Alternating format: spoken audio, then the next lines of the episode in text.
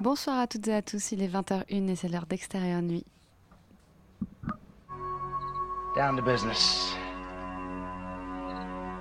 I got my wild cherry diet Pepsi, and uh, I got my blackjack gum here, and I got that feeling.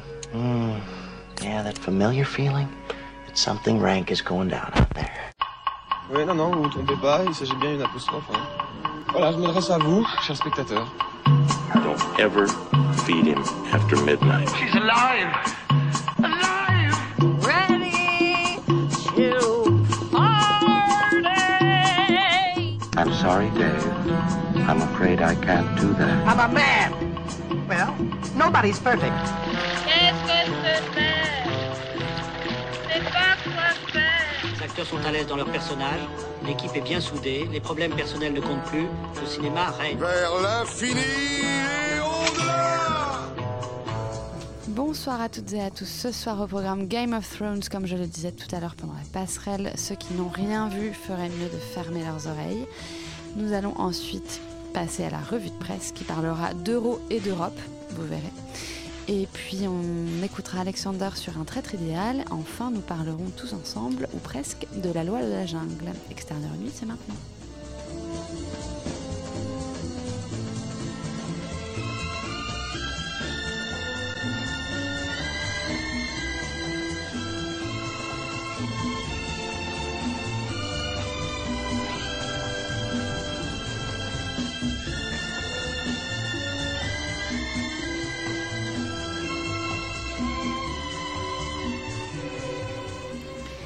Commence tout de suite avec la saison 6 de GOT, Game of Thrones, Trône de Fer. Voilà, j'aurais tout dit. Euh, J'ai oublié qu'on disait le trône de fer en français, c'est vrai. le trône de fer autrefois. Mm, mm. Plutôt pour les romans Ah, d'ailleurs, c'est pas non si con euh, comme, euh, comme traduction. Oui, c'est vrai, le trône est en fer, effectivement. C'est fact-checké. ouais. C'était surtout euh, plutôt, j'ai l'impression, pour les traductions des romans. Enfin, des, des- oui, des. Oui, oui, je crois que dans un premier temps, les romans effectivement apparaissaient sous ce, sous ce ce- nom-là. Donc logiquement, la série, lorsqu'elle a été adaptée, euh, Mais- a été aussi traduite en français. très vite, Et on puis a- en plus, Thrones, c'est très, on n'a même pas les Thrones. TH en français, Ouais, donc du souvent coup, on on dit Game of. Thrones. Genre Very Bad Trip, ça va, Game of Thrones. Game of Thrones, on dit. Game of Thrones, pour Voilà. ceux qui sont un Mm. peu euh, audacieux. Toujours est-il que maintenant que nous avons fini de parler traduction et sémantique, euh, d'ailleurs, c'est pas sémantique, c'est plutôt autre- prononciation, euh, on va, Toute l'émission. on va passer- et on va s'appeler des, des papous dans la tête. Voilà, on va, on va remplacer des papous dans la Il y a tête. aussi ceux qui essaient de faire des efforts et qui les font pas jusqu'au bout, qui disent Game of Thrones. tu vois. Oui, Thrones Ouais. aussi, ouais. ça, ça arrive. Euh, donc, cette sixième saison, euh, qu'en dire Qui commence Qui en parle? David. Euh, ok, je Est-ce que, tu peux, alors. est-ce que tu peux, euh, Chanter pour les le gens qui, par ah. exemple, comme moi, n'ont vu que le pilote de Game of Thrones, Le of pilote de la première saison de la première saison et qui s'y sont, Ah, qui sont, si qui loin. s'en Ça sont va, arrêtés non, là oui, oui, je si loin. souviens, Ouais, Mathéo, on l'a vu ensemble. le pilote de la première Ouais. saison. Mais qu'est-ce que tu as fait pendant toutes ces Eh années ben, Six ans. j'ai, refusé de voir tu- euh, des, femmes peut-être. subir des viols collectifs. T'attends l'hiver aussi Mais il n'y a pas de viol dans, le Euh, Ouais, je me souviens, on avait trouvé que c'était un truc de moyenâgeux, de gros geek, genre c'était un Seigneur des Anneaux mal Mais c'est- c'est difficile. Je, un me, petit je, peu- je me souviens m'être endormi deux fois devant le pilote euh, après les, les conseils d'un ami qui m'avait euh, vivement recommandé de commencer cette, euh, cette série. Et je n'y parvenais pas. Ça, vraiment, ça me, ça me gonflait. Et, et puis finalement. Et puis un jour, tu un t'y jour, un jour, c'est comme Un jour, Twitter. on- pris. la première fois, on se dit que c'est nul, et puis la deuxième fois, on, dit, on se dit que c'est nul, mais on, on s'en sert quand même. Comme le café, la bière et la clope. Voilà. Et alors, euh, du coup, ce début de... ouais, on a le, le débat rails ce chronique soir. Game of Alors, Thrones on ne va va, nulle part, on va essayer de On se a, ça y est, recentrer. ça fait Enfin, 12 je voudrais minutes. quand même revenir sur le fait que Caroline a dit et le sexe. Ce qui est Bon, David, euh, pose s'il te plaît les jalons de Ouais. cette euh, sixième saison. Que se passe-t-il au début Je vais déjà non mais alors du coup je vais, voilà. je vais prendre en ta, ta- ta contrainte en considération c'est-à-dire je pense que c'est possible de parler de la sixième saison sans euh, sans la spoiler et alors sans spoiler euh, les six premières saisons ce sera peut-être un peu difficile mais je pense que ça reste possible Euh, pour parler de mon expérience personnelle, et je n'y reviendrai pas après de, de visionnage de cette série, euh, puisqu'on parlait de frustration et de qu'est-ce qu'on a fait ces six, ces six dernières années, euh, moi j'ai vraiment tout, tout regardé d'un coup là, donc c'est vraiment... euh, Très frais. c'était un- c'est c'est très frais, c'était un visionnage assez intensif. J'ai pas le, le- le côté un peu épisodique de la série qui s'égrène au fil des semaines. Euh, je trouve que c'est une sixième saison très assez curieuse.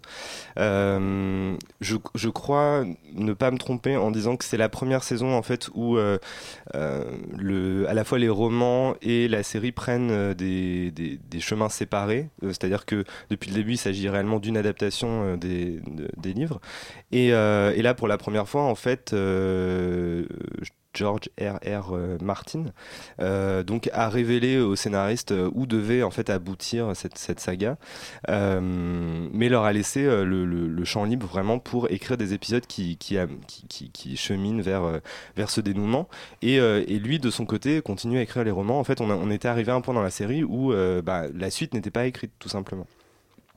Ce qui fait que ça laisse, euh, ça laisse un terrain euh, disponible pour les scénaristes qui sont complètement déliés par rapport à, euh, au, carcan des, au carcan des romans. Et en fait, ça, y a une, du coup, il y a une espèce de double, double conséquence. J'ai l'impression. La première, c'est que c'est qu'on a, c'est une série très, euh, très resserrée, très calibrée, avec beaucoup moins de, de temps faible que dans les, que dans les que dans les cinq premières saisons.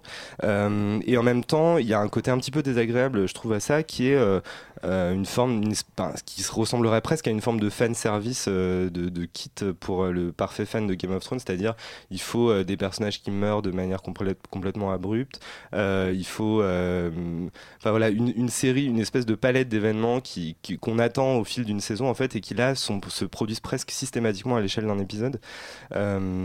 Et moi, c'est un peu le phénomène Star Wars 7. J'ai l'impression, à partir du moment où on est, libéré de, l'auteur, entre guillemets, on, prend les espèces de canons, les, motifs, euh, les motifs vraiment euh, euh, que, en tant que spectateur, on estime être symboliques de la série, et en fait, on les, on les ressasse épisode par épisode. Donc c'est assez curieux pour ça parce qu'en fait tout ce qu'on aime, enfin tout ce que les gens aiment dans, Game of Thrones, c'est l'idée que qu'il y a un- une espèce de précarité totale des personnages. euh, N'importe qui peut, on a l'impression de mourir à n'importe quel moment. Ça se situe souvent euh, dans l'avant ou à l'avant avant dernier épisode de chaque saison.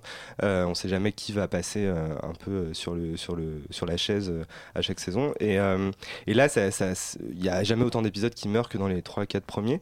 Donc je donc voilà, ça c'est le premier truc, c'est-à-dire qu'en fait en, ay- en ayant trop de Game of Thrones, on en est presque un peu écœuré, je trouve, avec cette saison. Et, l'autre truc qui se passe dans cette saison qui est aussi assez, assez symptomatique, c'est que Game of Thrones, c'est vraiment une série où au départ tout le monde est réuni à un, même endroit, c'est Winterfell, donc le, domaine des Stark. Euh, et puis c'est des personnages qui vont être éclatés euh, vraiment aux quatre coins d'un monde hyper vaste, euh, un monde hyper vaste que le, générique de Game of Thrones ne, ne lasse pas de, rappeler, en, y mettant des différents points saison par saison. Et donc en fait depuis cinq saisons on a le, récit de l'éloignement en continu de ces personnages qui sont de plus en plus loin les uns des autres. Et une grande partie de ce qui fait l'intérêt de la dramaturgie de Game of Thrones c'est que euh, c'est cette incapacité des personnages euh, dans, justement dans un monde hyper connecté où on voyage très facilement on communique très facilement euh, c'est des personnages qui n'arrivent jamais à se dire les choses dans les temps communiquent toujours trop tard arrivent toujours trop tard on s'envoie des corbeaux etc et le- le- le- l'espèce de finalement l'heroic fantasy dans Game of C'est pas des, un truc spéciste de de de- d'orques de d'elfes de machin. C'est vraiment euh, comment par la magie on transcende cette espèce de donnée du Moyen Âge qui est hyper plombante qu'on ne voyage pas facilement qu'on ne se parle pas facilement c'est donc d'un côté il y a des dragons qui font qu'on peut aller d'un point à l'autre du globe très très rapidement mais il y a un personnage qui, qui, qui a des dragons Qui a un dragon C'est dommage. voilà, et l'autre truc, c'est une espèce de magie noire qui fait que, bah, justement, dans, dans une des premières saisons, euh, il y a un- on tue quasiment un personnage à distance par l'usage d'une magie, ce qui n'arrive jamais. Euh, le reste du temps, Game of Thrones, ça reste une espèce de, de dystopie médiévale, mais, euh, mais ça reste quelque chose d'assez concret en termes de, enfin, assez, assez matériel, assez, euh, assez rude. Euh, et donc là, en fait, pour la, pour la première fois, on assiste euh, au cheminement inverse, c'est-à-dire que les personnages vont se rapprocher pour la première fois. On assiste au, moment où bah, des, nouvelles colocations, en fait, des nouvelles associations vont, vont advenir. Et, et du coup, on- n'est pas. En fait, euh, Game of Thrones depuis le début, c'est euh, la situation empire. Comment ça pourrait être pire? Bah, c'est, toujours pire en fait. euh, et puis il y a une, famille qu'on suit particulièrement et c'est de pire en pire pour elle à chaque fois, de, saison en saison. À chaque fois qu'on on pense que ça va aller mieux, ben non. Et là, en fait, avec cette espèce d'inversion du mouvement, de personnages qui se rapprochent, etc. on amorce aussi une espèce de phase un peu améliorative dans la situation où en fait on s'attend peut-être à ce que les choses aillent toujours très mal et qu'il y a un personnage qui meurt et finalement on est presque étonné euh, que, que les, les espèces de cliffhanger, les espèces de twists ont toujours des, des choses qui réconfortent un peu euh, le spectateur. C'est-à-dire qu'à la fois la, la série euh, voilà, tue énormément de personnages et en même temps je pense que les scénaristes libérés de- du, du- du roman ont envie de, de- de mettre fin à plein de fausses pistes, Mhm. euh, etc., de, narration. Et en même temps, on sait très bien maintenant pour euh, les gens qui regardent cette série qui est important, quels sont les personnages euh, importants, et on est en train un peu de les, chouchouter, au point que ce qui euh, était irréversible, c'est-à-dire la mort d'un personnage, qui est un fait dramatique dans Game of Thrones, devient même quelque chose qui peut être remis en question dans cette saison 6, c'est-à-dire que pourquoi pas après tout faire revenir un personnage qui est mort, ou faire revenir un, oncle qu'on pensait disparu depuis la première saison, qui, réapparaît comme ça par magie, et on recrée comme ça des, des ascendances, des, des arborescences de famille qu'on croyait, qu'on croyait impossibles. Et euh, ça aussi, je, le- je le mets euh, pas mal euh, à l'actif du fait que euh, ce n'est plus le peut-être plus l'auteur qui, qui, qui a les rênes de, de cette saison. Alexander? Ouais, bah, je, je vais faire court parce que David en a, en a dit beaucoup. Mais euh, non, non, mais. Fallait- euh, fallait- fallait me dire. Non, non, non, mais c'est très bien. Enfin, je- euh, voilà, enfin, on n'aurait pas dit mieux. Et puis, de... non, je crois que, en effet, ce qui est, enfin, ce qui est le point marquant de cette, cette saison, c'est que le côté baroque, un peu, qui caractérisait le baroque médiéval, un peu, plus que l'heroic fantasy, même, c'était vraiment un truc, euh, d'une certaine manière, assez original qu'inventait Game of Thrones. C'était pas juste une série d'heroic fantasy banale. Bon, il y avait vraiment un côté baroque dans la dispersion, notamment des personnages et des formes, du coup, des univers, et parfois même des mises en scène. Bon, qui, je trouve que ça s'est beaucoup perdu. Là, il y a vraiment une standardisation, je trouve, euh, sur le plan formel de la série. Bon, euh, une, harmonisation des couleurs, etc., des, caractères des personnages. On sent que c'est la fin qui approche. Euh, après cette saison, il reste un épisode et il restera moins d'une quinzaine d'épisodes parce que les deux dernières saisons seront raccourcies. Il y aura une septième et, donc, y huitième aura- saison. oui. Ah, Au-delà de la huitième. euh, Oui, oui, de toute façon, en fait, en réalité, euh, non seulement là, il y a une coïncidence entre, euh, enfin, une sorte de coïncidence entre le moment de l'écriture des romans et le moment de l'écriture de la série, mais même la série va prendre de l'avance par rapport au roman en réalité, puisque Mhm. euh, Gérard Martin a dit que lui, il peinait un peu, alors que la série, elle doit s'en tenir à des impératifs industriels et commerciaux. Bon, voilà. Mais disons que non, ce, ce qui, ce qui est assez frappant. Enfin, moi, je trouve que les, bon, les, les six premiers épisodes sont vraiment une sorte d'unité, un peu comme ça. la, la- la série, elle est dans le, dans le, dans le, dans le, dans le droit fil de, de, ce que la série prétendait apprendre aux spectateurs, c'est-à-dire à attendre. En réalité, euh, on a, on, cette série consiste en, on on, le fait d'enseigner aux spectateurs l'art d'attendre, tout comme euh, les, personnages eux-mêmes attendent l'hiver, etc. Euh, ça consistait en ça. Maintenant, euh, je sais pas si cet objectif a échoué, si cet enseignement a échoué d'une certaine manière, oui, puisque là, la série accélère beaucoup, et notamment dans les trois derniers, les trois épisodes, 7, 8, 9, il se passe énormément de choses.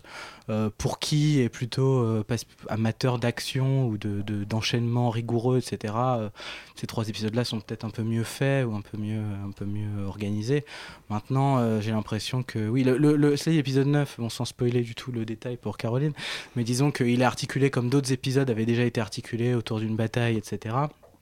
Maintenant, euh, maintenant à l'inverse de, de certains épisodes 9, puisque c'est dans les épisodes 9 qu'intervient- qu'interviennent les Shocking Kills, etc., de, chaque saison, euh, à l'inverse d'un, épisode très fameux qui est l'épisode 9 de la saison 3, où vraiment il y avait quelque chose de la surprise, là, dans l'épisode, 9 dans l'épisode 9 de la saison 6, ça s'est vraiment émoussé, c'est-à-dire que c'est quelque chose de, moi je trouve d'extrêmement attendu, mais bon. euh. Est-ce que Shocking Kill a été euh, inventé pour euh, Game of Thrones? Euh, Je crois, oui, je crois que le terme a été inventé pour, euh, pour la série. En tout cas, il mériterait euh, de recevoir la palme. Moi, je voudrais d'abord donner la palme à David euh, et Alexander pour leur lucidité euh, et leur très bonne analyse. Je pense qu'il n'y a pas grand-chose à rajouter. C'est vrai que l'entonnoir se resserre.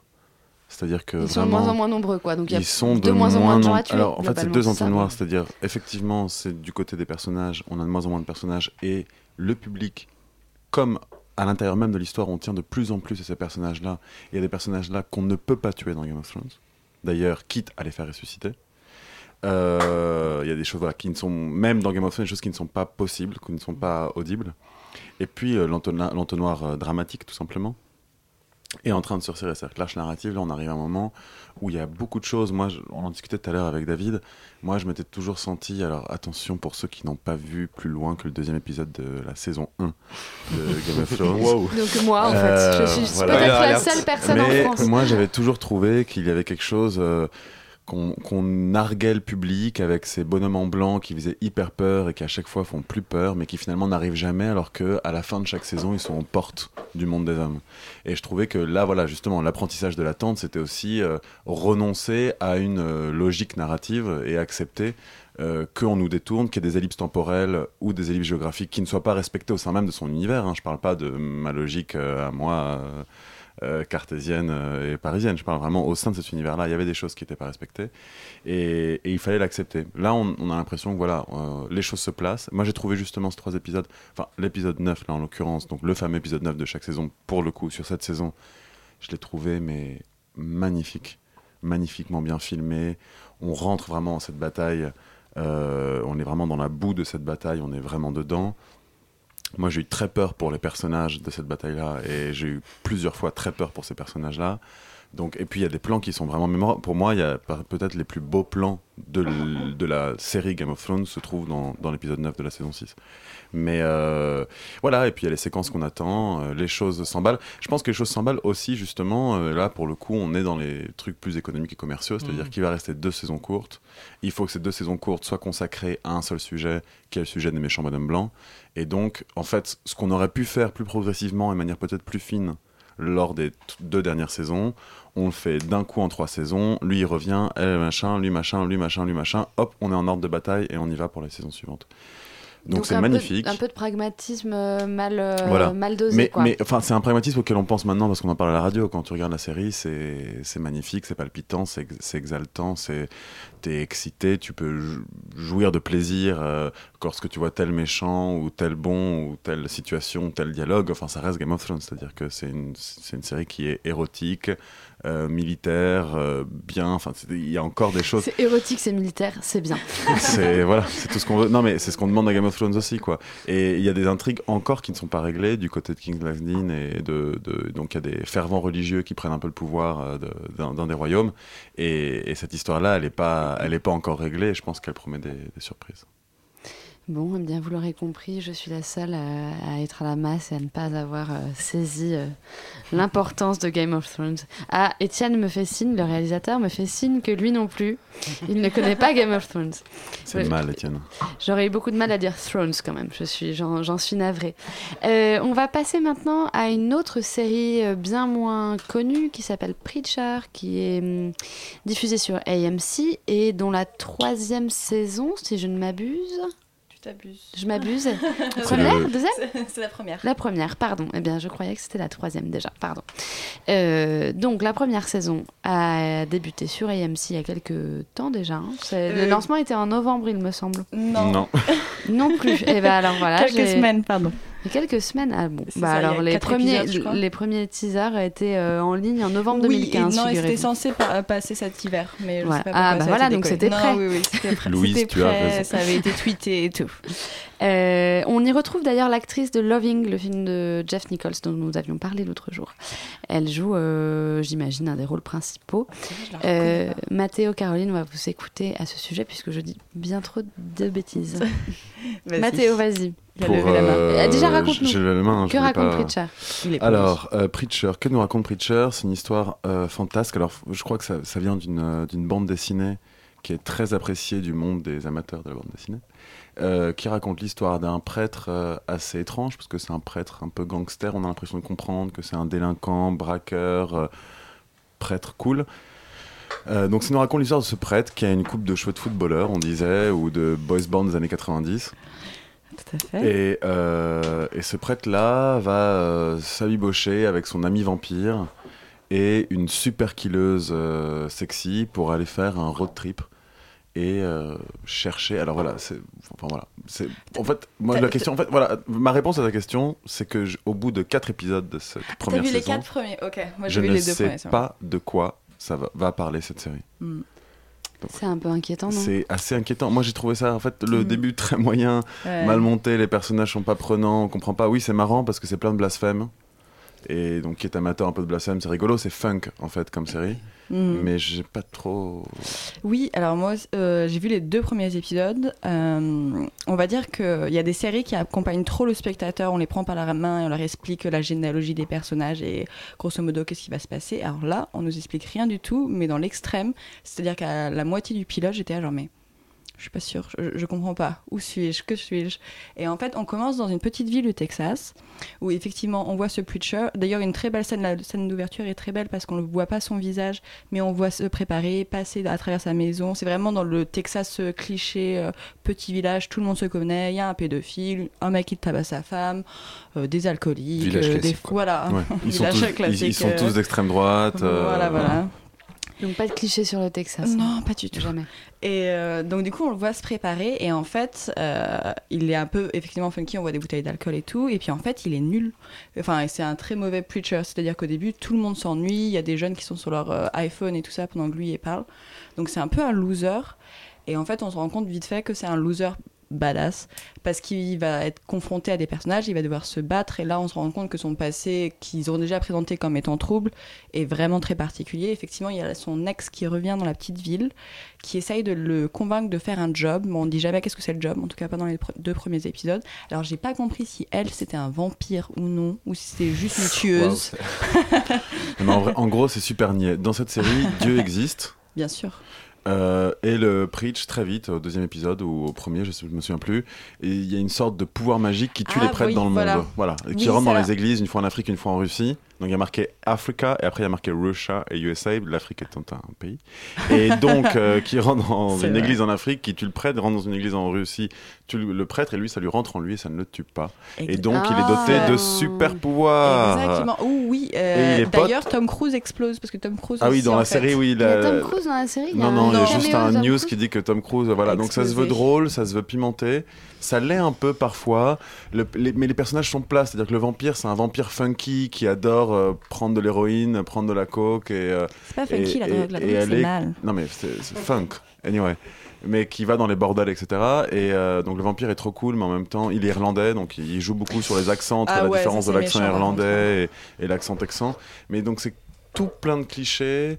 C'est assez pauvre. euh, c'est vraiment à voir si vous avez tout vu. Non, si vous avez tout vu et que vous aimez les séries, c'est une série que vous pouvez voir. Mais comme vous n'aurez jamais tout vu, vous ne regarderez jamais Preacher. Euh, Voilà, merci David pour cette conclusion heureuse.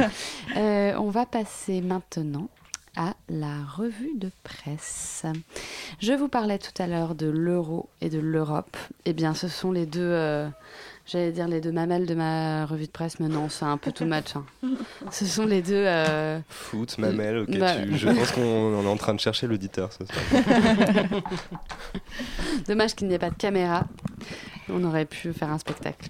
Bref, pardon. Je sais, pas- je sais pas si ce serait vendeur pour l'émission.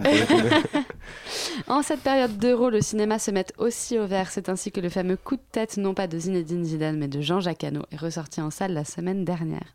Datant de 1979, ce film, avec Patrick Devers dans le rôle titre, raconte l'histoire de François Perrin, ailier droit dans l'équipe de football de la petite ville de Trinquant. Le problème de François, c'est qu'il a un sale caractère et le président du club est également le patron de l'usine où il travaille. Après un coup de gueule, il est renvoyé du terrain et perd son emploi à l'usine. Pour corser le tout, il est accusé d'un viol qu'il n'a pas commis, mais l'équipe doit, jouer en- euh, Coupe de France et ne peut absolument pas se passer de Perrin. Voilà, donc si le, pitch vous a donné envie, euh, vous, pouvez, euh, vous pouvez encore voir le film au Christine 21 et au cinéma des Fauvettes qui proposent encore des séances cette semaine. Bon, voilà, c'est un film culte que, euh, que beaucoup de gens ont vu et qui voilà, permet de voir. euh, Là, on voit que le film a vieilli, c'est qu'il n'y a plus aucun footballeur aujourd'hui qui s'appelle Perrin. Ça n'existe pas. Ah si, il y a Loïc Perrin à Si. Il y a Loïc Euh, Perrin. en c'est défense centrale. Tu vois euh, bah oui. Ah, ok, ok. Voilà. Il y a- il y a- David est en venu avec l'équipe. Bah oui, c'est la fin de la Euro C'est la fin de là. Euh, foot toujours, vous pouvez lire les Ah. petites chroniques d'Aurélien Ferenzi sur son blog Cinécure, euh, accueilli par Télérama. Il consacre une série d'articles au foot et au cinéma et se penche notamment sur les footballeurs devenus comédiens dans son cinquième. euh, Pour l'instant, il y a sept, euh, sept petits, enfin sept petits. On- On parle on de Zinedine Zidane dans. Astérix Obélix. Ah non, il en parle pas. Il Ah, parle dommage. bien entendu d'Eric de Franck Cantona. Rôle. De Franck Leboeuf. Non plus de, De Franck Leboeuf. Franck Leboeuf avec un Eric jeune Cantona, il en de parle. Michel il parle de Eric Cantona, mais il s'attarde surtout sur Raffaele Vallone, dit Raph, qui eut une courte carrière de footballeur sous le maillot grenat du Torino dans les années 50. Et Mm. il quitte la compétition à 25 ans pour devenir journaliste, rédacteur en chef culture à l'UNITA, puis critique de cinéma, figurez-vous, à la Stampa. Bon, en fait, c'est c'est les footballeurs devenus comédiens un peu hype parce que Un euh, peu sinon hype. on parlera de Franck Leboeuf. et- Un peu hype. Le cinéma, justement, le App lui offre une belle carrière avec DeSantis, Zampa, Jeremy, puis en France et enfin à Hollywood. Et là, mise en abîme, puisqu'en 1952, Mario, Cam- Mario Camerini lui propose de rechausser les crampons pour Les Héros du Dimanche, un film qui a été écrit euh, par cinq scénaristes, dont Franco Brussati et Dino Risi. Donc effectivement, c'est euh, du foot, c'est du footballeur intello qui Ah, fait mais du c'est c'est cinéma. Vienne, parce que ça a été le héros de, de- bon le héros de Astérix Olympiques c'est un peu un peu beaucoup dire mais il y a eu un Guest, documentaire. Non, mais il y a eu un documentaire sur un Zidane qui était assez 21e beau. siècle, enfin, ouais. un très beau film. Marrant ce que ça et que Ferendi avait détesté. C'est marrant ce que ça raconte, c'est-à-dire dans les années 50, les footballeurs c'était des amateurs qui, bon, peut-être avaient la gloire parce qu'ils jouaient très bien au football, mais ils avaient quand même une vie à côté et ils développaient cette vie-là. Et aujourd'hui, on est dans un football complètement professionnel qui Mm. fait que les mecs ne savent pas penser à autre chose que pied droit, pied gauche et. Écoutez, je ne savais pas que cette revue de presse Non, euh, susciterait autant de réactions. La prochaine fois, je parlerai de GRS et la fois d'après de rugby. Euh, Ou alors on pourrait parler des footballeurs devenus musiciens et ce sera l'occasion d'écouter Yuri Djorkaeff. non. ah bon? Yuri c'est, aurait fait euh, un tube. Ouais, ouais, ça s'appelle euh, Vers la lumière ou J'irai vers la lumière. Ah, on va essayer de retrouver pas. ça pour la semaine prochaine. vers la lumière. C'est un des pires trucs Ah qu'on mais peut oui c'est entendre vrai, aujourd'hui. mais bien sur- sûr, il passe. Mais si si si si si, le clip passait sur TF1. Voilà. Ouais, Ouais, absolument. sur- sur Eh le- ben, écoutez, sur on, la M6 on aussi. vous trouvera cette pépite musicale euh, pour la semaine prochaine. Donc, euh, pour en revenir à Raph Vallone, il est donc Gin- Gino Bardi dans ce, dans ce film, le buteur d'une petite équipe de province qui lutte pour ne pas descendre en série B. La ville n'est pas connue, une sous-préfecture avec grande place médiévale, assez classique en Italie. Dernier match à San Siro contre le Milan AC, une victoire est impérative. Mais Bardi a deux soucis, une maîtresse dépensière et infidèle qui lui demande de lâcher le match. L'autre équipe menacée de relégation lui offre 3 millions de lire. Un il a un cœur défaillant également. Il joue en se tenant l'épaule gauche toute la, durée du, toute la durée du match. Raph hésite jusqu'à croiser le regard du petit ramasseur de ballons qu'il idolâtre et connaît la machination. Après la pause, alors que, le Milan mène, alors que Milan mène 2 à 0, il va renverser la vapeur quasiment tout seul et s'effondrer après le dernier but. Transporté hors du terrain, il ressuscite aussitôt, alors qu'à quelques secondes du coup de sifflet final, il jaillit pour arrêter le ballon, provoque un penalty que le gardien arrête. Le film décrit assez bien, selon Aurélien Ferenzi, la vie d'une équipe de seconde zone, transport en car, surveillance à l'hôtel, où l'entraîneur aimerait bien que ses joueurs se couchent tôt et ne draguent pas les Milanaises de passage. Aurélien Ferenzi avait précisé, entre parenthèses, il ne parle pas des escalopes. Autre intérêt historique, celui-ci voit celui-ci voir en action le Milan AC de l'époque, champion en 1951, qui joue sans, bar- sans barguigner les méchants du match, notamment la triplette d'attaque suédoise, Preslatan, Grenoli, composé de Gunnar Gren, Gunnar Nordahl et Nils Lidholm, pardon. Aux côtés de Raph Vallone, qui avait à l'époque 36 ans, un peu enrobé, il y a chez les Good Guys un ailier longiligne qu'on voit marquer un penalty. Il a 28 ans et s'appelle Marcello Mastroianni. De l'euro, je me permets de passer à l'Europe, transition de qualité s'il en faut. Un article de Variety paru aujourd'hui se demande quelles seraient les retombées en termes de production si les Britanniques choisissaient de sortir de l'Union européenne. On rappelle que le référendum est prévu pour demain. Les acteurs des industries du cinéma et de la Il y a des gens qui télévision. font des films au- au- en Angleterre. il y a des gens qui font des films, il y a des gens qui font Oh. des séries. Il y a un footballeur, euh. Ken Loach. Voilà. Ah Tu oui, connais c'est- ou pas Il a gagné la Palme d'Or. Et les- droits d'Arsenal. Voilà, tu vois Ballon d'or euh, 2016. Euh, les acteurs des industries du cinéma et de la télévision britannique sont, selon différents sondages euh, cités par Variety, très majoritairement favorables au maintien de la Grande-Bretagne dans l'UE. Euh, selon ces mêmes sondages, 85% des, producteurs du membre du Pacte, c'est- l'alliance des producteurs de cinéma et télévision, entendent voter pour le maintien. Les chiffres sont encore plus élevés s'agissant des membres de la Fédération des industries créatives, où 96% des sondés pensent à voter pour le maintien de la Grande-Bretagne dans l'UE. Au vu de ces chiffres, il est évident que les personnalités interrogées par Variety euh, font part de, leur- de leurs inquiétudes. Perte de subventions, euh, isolement euh, de la Grande-Bretagne, autant de craintes que les, qui apparaissent légitimes à la lecture de, leurs propos que Variety a recueillis. Pippa Harris, la productrice de Penny Dreadful, met en avant la dimension internationale de son projet qui a été écrit à Londres, tourné à Dublin et composé et l'équipe de tournage était composée d'une équipe de membres euh, de différents pays, une équipe très internationale. Penny Dreadful est selon elle un exemple réussi de collaboration pan-européenne qu'il serait difficile, voire impossible, de maintenir en cas de sortie de la Grande-Bretagne. Quitter l'UE serait catastrophique pour les industries créatives britanniques en général, mais encore plus pour la télévision et le cinéma, complète Stephen Garrett, producteur notamment d'une série d'espionnage coproduite euh, par la BBC et AMC qui s'appelle The Night Manager.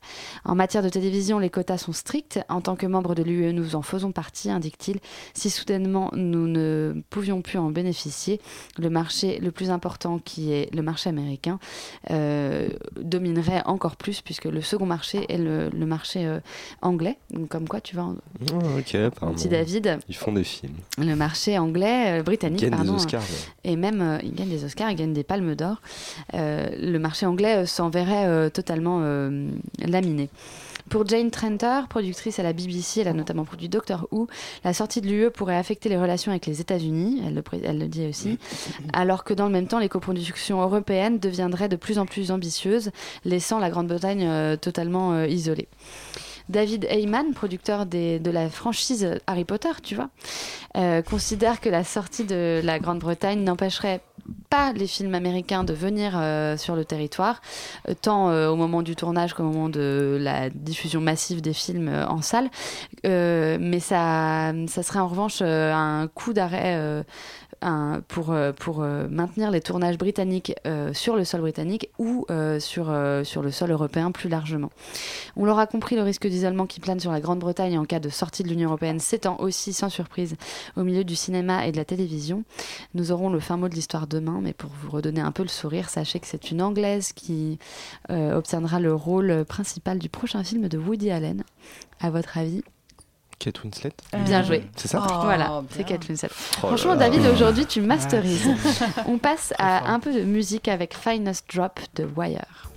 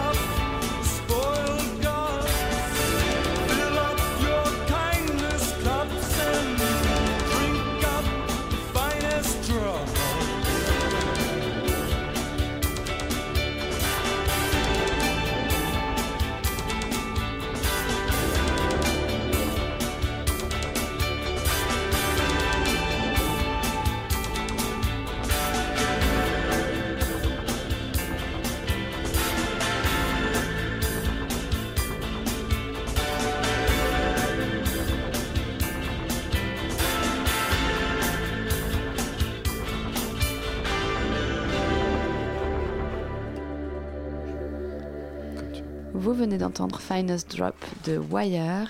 Nous allons maintenant passer à un traître idéal, un, re- une- un film de Susanna White, euh, adapté euh, du livre du même nom de Euh, non. John Le Carré. Pas Non, du même nom. Ah là là, je dis n'importe quoi un traître à notre goût. Ah, Ouais, pardon. C'est nul, mais bon. C'est nul de changer le titre. C'est nul d'avoir changé le titre, mais un traître à notre goût, c'est pas, Bah, pas très si, heureux parce non que c'est hein. c'est un traître anglais en fait.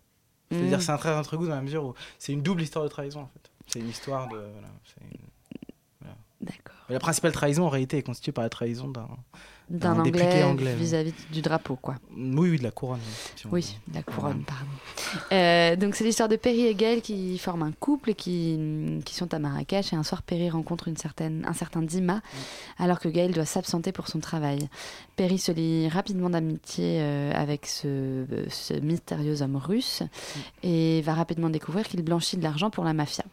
Contre toute attente, Dima demande à Perry de remettre une clé USB au MI6 lors de son retour à Londres. Et Dima souhaite livrer des informations explosives au service secret britannique en échange de la protection de sa famille. Perry et Gail sont alors embarqués dans cette affaire qui les mène entre Paris et Berne. Exact. Voilà. T'as tout résumé. J'ai tout résumé extrêmement bien. On remercie Euh, Wikipédia. Euh, Alexandra, raconte-nous euh, un peu euh, ce que tu as pensé de ce, de ce film. Non, mais moi en fait j'ai- j'aime beaucoup John le Carré. Je trouve que c'est enfin, bon, c'est de la littérature un peu de, de seconde zone, je dirais. Enfin, c'est de la littérature de divertissement, dur, si on hein. veut. Non, mais c'est de, diver- de divertissement, disons. Mais enfin, je trouve que c'est très bien. enfin, c'est vraiment. Enfin, la, la- la gloire de John le Carré est un peu derrière lui. les grands romans comme La Taupe, bon, qui a été très mal adapté, ou Une petite ville en Allemagne, ou euh, euh, voilà, Une amitié absolue. C'est bon, vraiment, je trouve, des, grands romans d'espionnage. Et bon, le- le Carré, il a vraiment un style assez particulier quand même dans, la, structure des intrigues, etc. C'est quand même euh, assez fin et souvent très foisonnant, très complexe. Très ambigu toujours, enfin c'est pas une ambiguïté juste euh, coton fabriqué, c'est vraiment euh, il y, a, y, y a une assez fine com- compréhension notamment des enjeux géopolitiques qui président à- aux intrigues euh, aux intrigues d'espionnage qui, forment le cœur des, des, romans. Et disons il y a, je n'ai jamais vu en fait de bonne adaptation de, John le Carré, enfin à mon avis il y en a pas, enfin c'est-à-dire de, du truc de Fernando Meirelles là, de la Constance du Jardinier euh, celui qui était sorti il y a deux ans avec Philippe Seymour Hoffman, je sais plus de quoi c'était l'adaptation, je crois que c'était une amitié absolue. Je Un homme très cherché. oui, ouais, bah, c'était l'adaptation du roman éponyme. Donc voilà, c'était c'était un peu euh, bon. Il n'y a, jamais eu vraiment de très bonne adaptation. Bon, et celle-là n'est pas n'est pas spécialement meilleure. Le, elle met plutôt en exergue les principales difficultés qu'a adapté le carré, qui sont que euh, le carré ne se laisse ni ranger dans le, la case des, des romans, romans d'espionnage d'action, ni dans ceux vraiment un peu euh, où il est question juste de parler, etc. Enfin, la transformation qu'on a fait subir, par exemple, au roman de, de Ian Fleming, à la série des James Bond, c'est vraiment, on a fait passer un truc où, euh, en gros, James Bond se saoule la gueule et joue, et, joue, et joue aux cartes, euh, à un truc d'action, etc. Enfin, on a vraiment construit une franchise de toutes pièces. Pour John le Carré, on a, enfin, chaque, chaque roman depuis une dizaine d'années est adapté, et euh, on a toujours, en même temps, on n'a pas créé une franchise, c'est-à-dire on n'a pas créé de, bon, il n'y a pas de personnage récurrent, sauf dans la trilogie de, de Smiley euh, dans les, dans les années 80 70-80. Mais là, là, disons, il n'y a pas de, a pas de, héros récurrent, et le, le film est confronté un peu au même problème que tous les autres, c'est-à-dire que John le Carré ni vraiment, ne se laisse ni vraiment adapter sous forme de film d'action, ni euh, sous forme de polar de chambre un peu où des personnages discutent euh, sous couverture, etc., se rencontrent dans des hôtels. C'est, euh, il y a un maillage très très très subtil et je pense que les, les cinéastes qui adapteraient le mieux le carré sont ceux qui feraient vraiment l'effort de le lire le mieux possible et donc en fait de suivre vraiment le tissu narratif, le tissu littéraire. Et c'est c'est quelque chose que le que le film ne fait pas, c'est-à-dire que euh, le film ne fait que simplifier l'intrigue sans arrêt et en effet il... Ton que- résumé est très bien puisqu'il résume très très bien le film.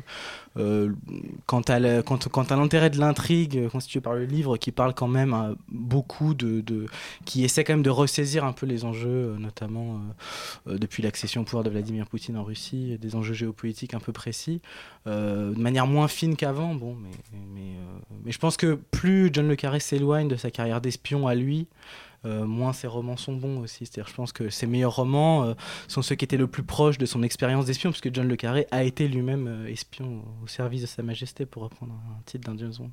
Mais, mais voilà, dis- disons, le, film voilà, présente peu d'intérêt parce que il est d'une part assez vulgaire, c'est-à-dire il y a une imagerie comme ça, quand ils sont à Marrakech au début, il y a tout un truc sur le luxe, etc.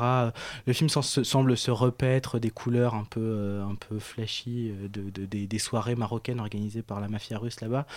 Euh, c'est vraiment pas ce qu'il y a de plus, ce qu'il y a de plus évident. Et surtout il modifie un peu le- le- le- l'ordre des personnages. C'est-à-dire il prend euh, les personnages les plus flamboyants les plus faciles à mettre en scène comme les personnages flamboyants. C'est-à-dire le personnage du mafieux devient le personnage principal alors même que dans le roman c'est plutôt ce personnage d'universitaire anglais qui n'a rien à voir avec l'espionnage au départ qui est mis en avant. Mm. et c'est c'est un personnage central euh, par lequel on voit. Mais voilà le film cède à tout un tas de facilités euh, formelles etc c'est très clinquant comme film et euh, bon, voilà, alors que je pense que John Le réclame la, sob- la sobriété, pas une sobriété surjouée comme c'était le cas dans La Taube de, de Alfredson, où vraiment je trouvais que là c'était euh, c'était too much, c'est-à-dire vraiment euh, euh, c'était une sorte de caricature de d'anti-film d'espionnage. euh, et les romans de Le Carré n'ont jamais été des anti-romans d'espionnage, c'est vraiment authentiquement des romans d'espionnage où l'intrigue est primordiale, où la complexité des réseaux, des réseaux narratifs est, essentielle.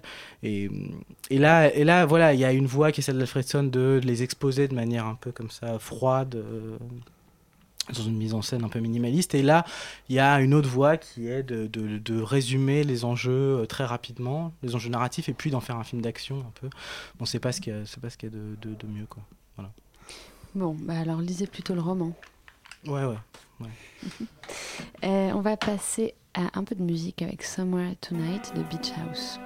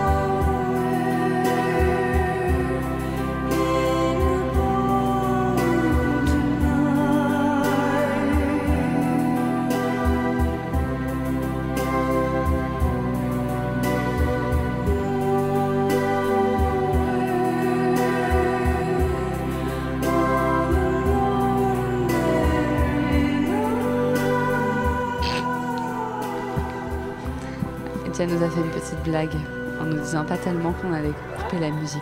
Voilà, vous avez entendu le off du, de, de l'émission. Il faut redire les personnages du film. On va redire le nom des personnages du film. Pourtant, c'est assez facile de s'en Ouais, rappeler. Hein. Châtaigne, de se les rappeler. Tarzan.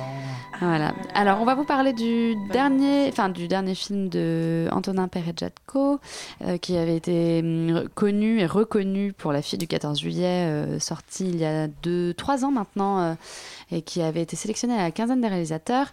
Euh, là, Antonin Perejatko revient avec son duo fétiche, à savoir Vincent Macaigne et euh, Vima Laponce, pardon.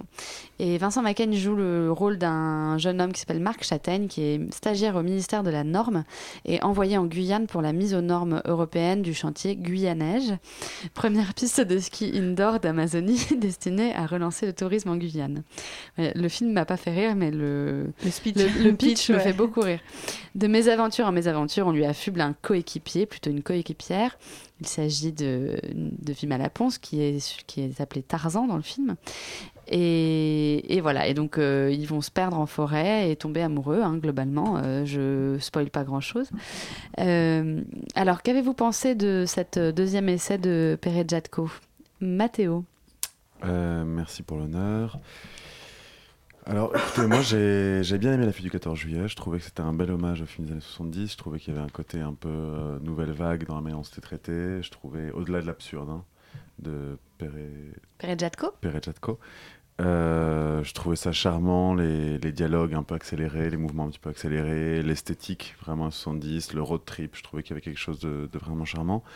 Et hum, là, c'est comme si c'était euh, défait en fait de, de ses craintes, c'est comme si ça assumait plus dans son, dans son cinéma de l'absurde qu'il a envie de proposer, et que donc il se défaisait un peu de la forme pour aller concrètement vers une succession de gags absurdes.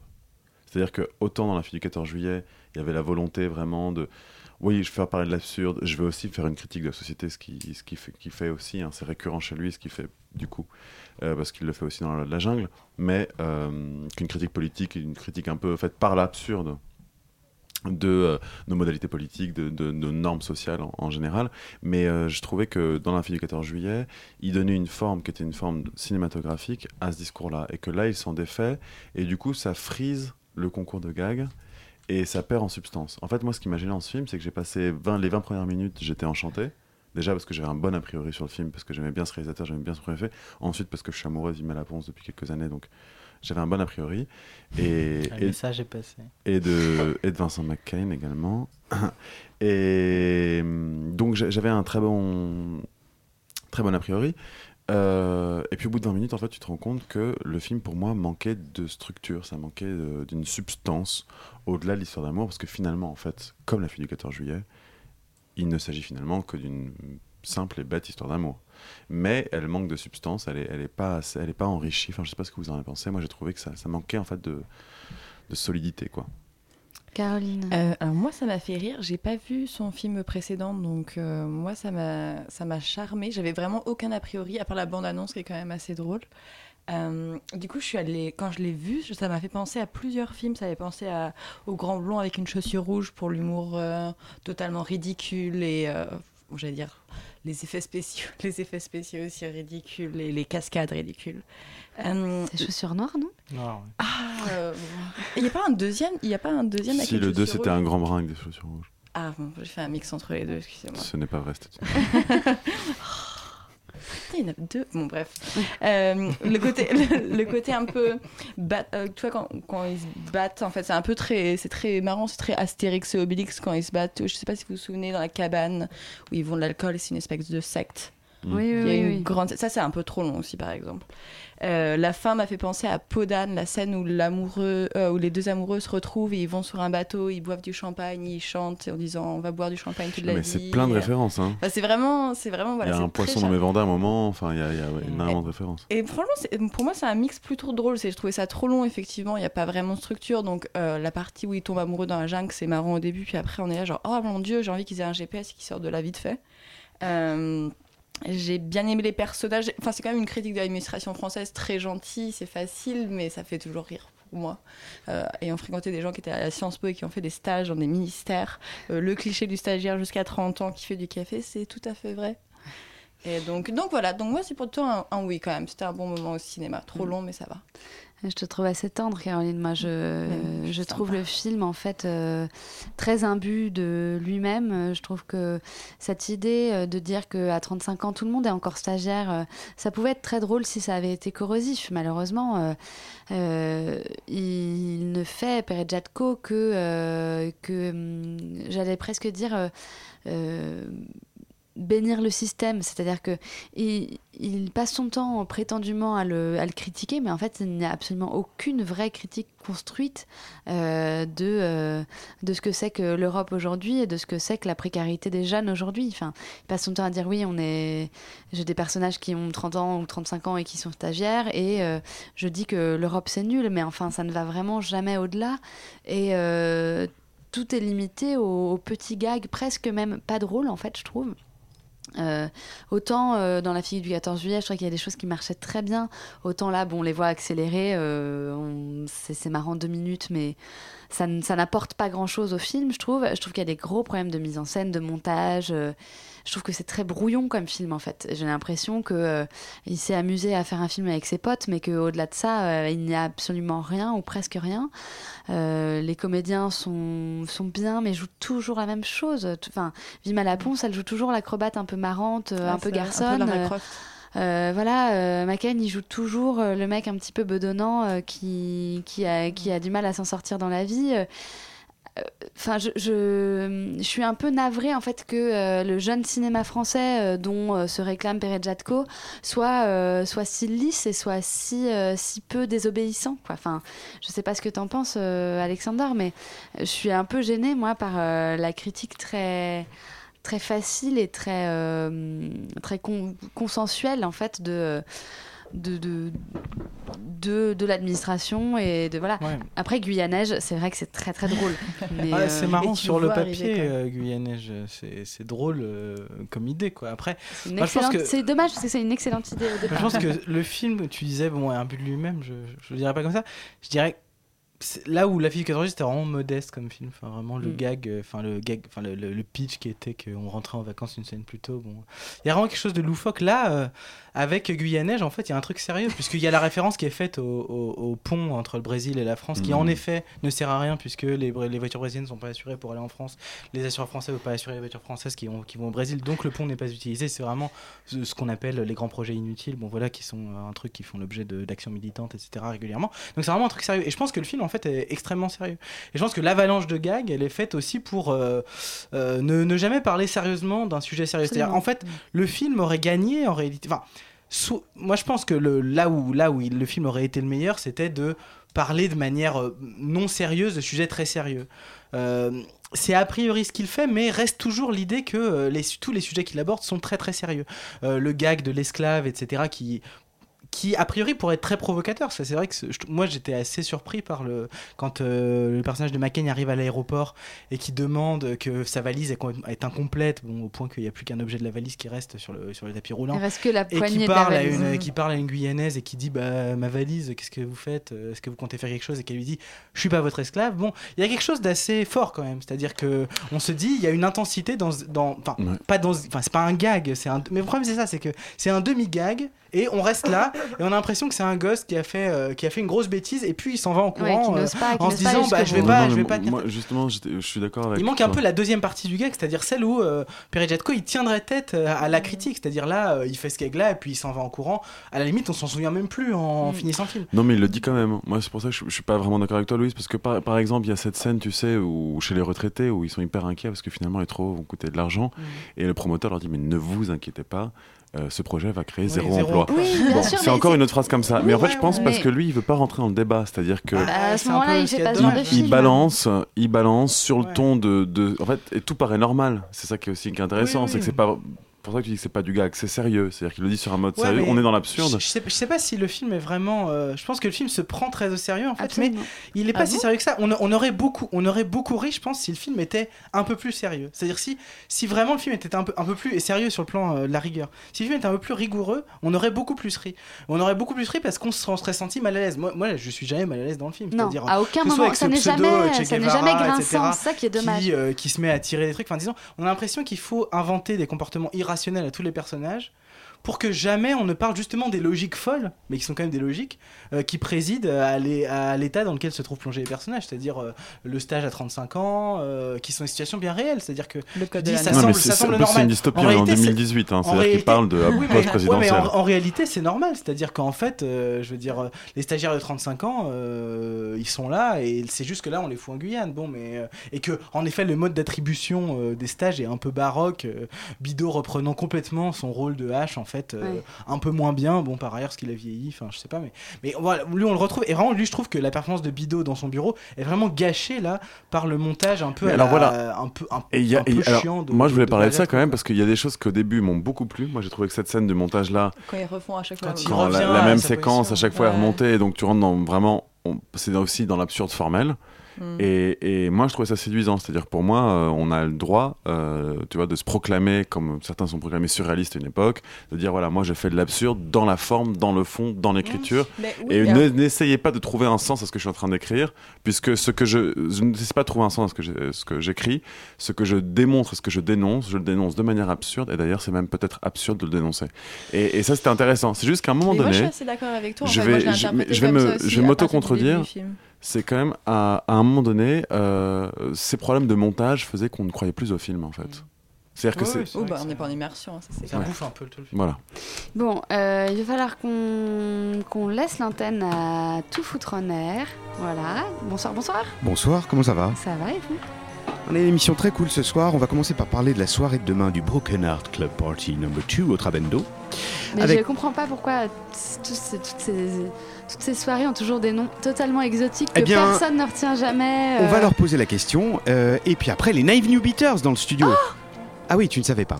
Euh, pendant une heure et demie avec nous, euh, voilà, on va découvrir en exclu ce nouvel album qui va arriver, qui s'appelle À la folie. Deux titres en exclu intersidéral et un petit DJ set à la fin. Et ben dans le Naive New Beaters, il y a un des comédiens de Antonin Perejatko. Donc j'espère qu'il a pas entendu tout ce qu'on a dit.